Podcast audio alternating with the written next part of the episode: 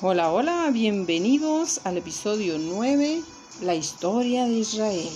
Oh, pero ¿qué pasó? Si en el episodio anterior yo les prometí hablar sobre creo en Jesucristo, Hijo único de Dios. Pues sí, pero es muy importante antes conocer la historia de Israel, que es el lugar en donde vivió y perteneció Jesucristo nuestro Señor. Así comprenderemos mejor la historia de salvación del mundo. Así que comencemos. Cuando nos referimos a la historia de salvación o también llamada economía de la salvación, es porque es la administración de los bienes espirituales y significa cómo Dios se ha revelado a la humanidad para dar a conocer el proyecto que tiene para todos nosotros.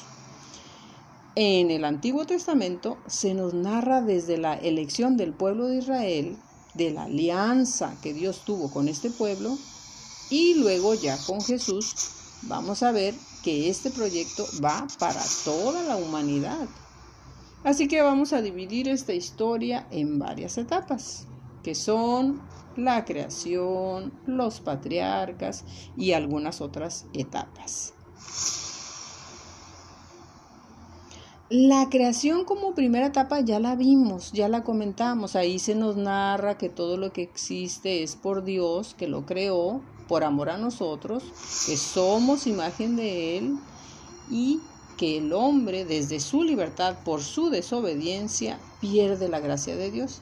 Y sin embargo, en el proyecto de salvación de Dios, nunca nos abandona. La siguiente etapa es la de los patriarcas.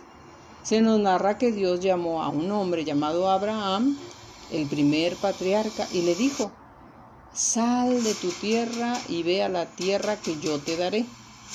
Así el Señor le promete tierra, descendencia y que siempre va a estar con la humanidad. Este profeta es conocido como el Padre de la Fe, nuestro Padre en la fe, porque creyó en las promesas de Dios. Esta promesa se cumple y Abraham tiene dos hijos, uno de ellos llamado Isaac. Isaac también tiene dos hijos, uno de ellos llamado Jacob, el cual tendrá doce hijos de donde saldrán las doce tribus de Israel ya que a Jacob también se le conoce como Israel. Uno de esos doce hijos es José vendido por sus hermanos, historia que ya conocemos. Y José perdona a sus hermanos, los recibe en Egipto con todas sus familias y por esta razón se multiplican en número y pasan a habitar la tierra de Egipto. La siguiente etapa es la etapa del éxodo.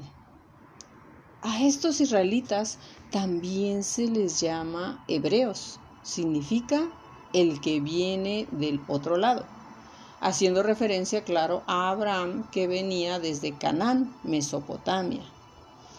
Al principio estos hebreos vivían pacíficamente, sin mayor problema pero con el tiempo van creciendo en número más y más y pasan a ser esclavos de los egipcios. Por esta situación Dios elige a Moisés para liberar a su pueblo y es así como atraviesan el Mar Rojo saliendo de la esclavitud y pasando a la libertad.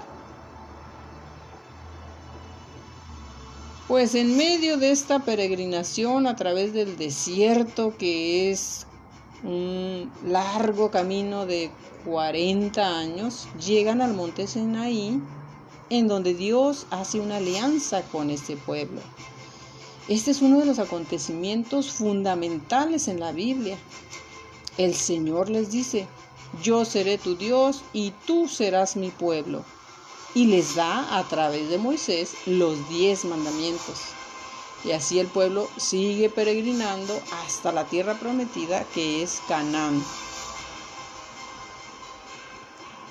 La siguiente etapa es la conquista de Canaán.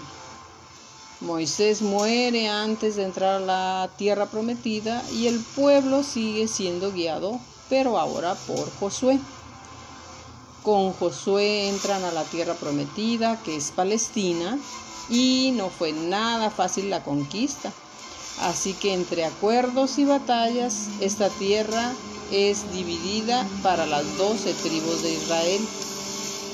Pero hasta aquí llego porque en el siguiente episodio continuaré con la historia de Israel. Ya sabes, todo esto para llegar a entender la historia de salvación y por qué Jesús es el Hijo único de Dios.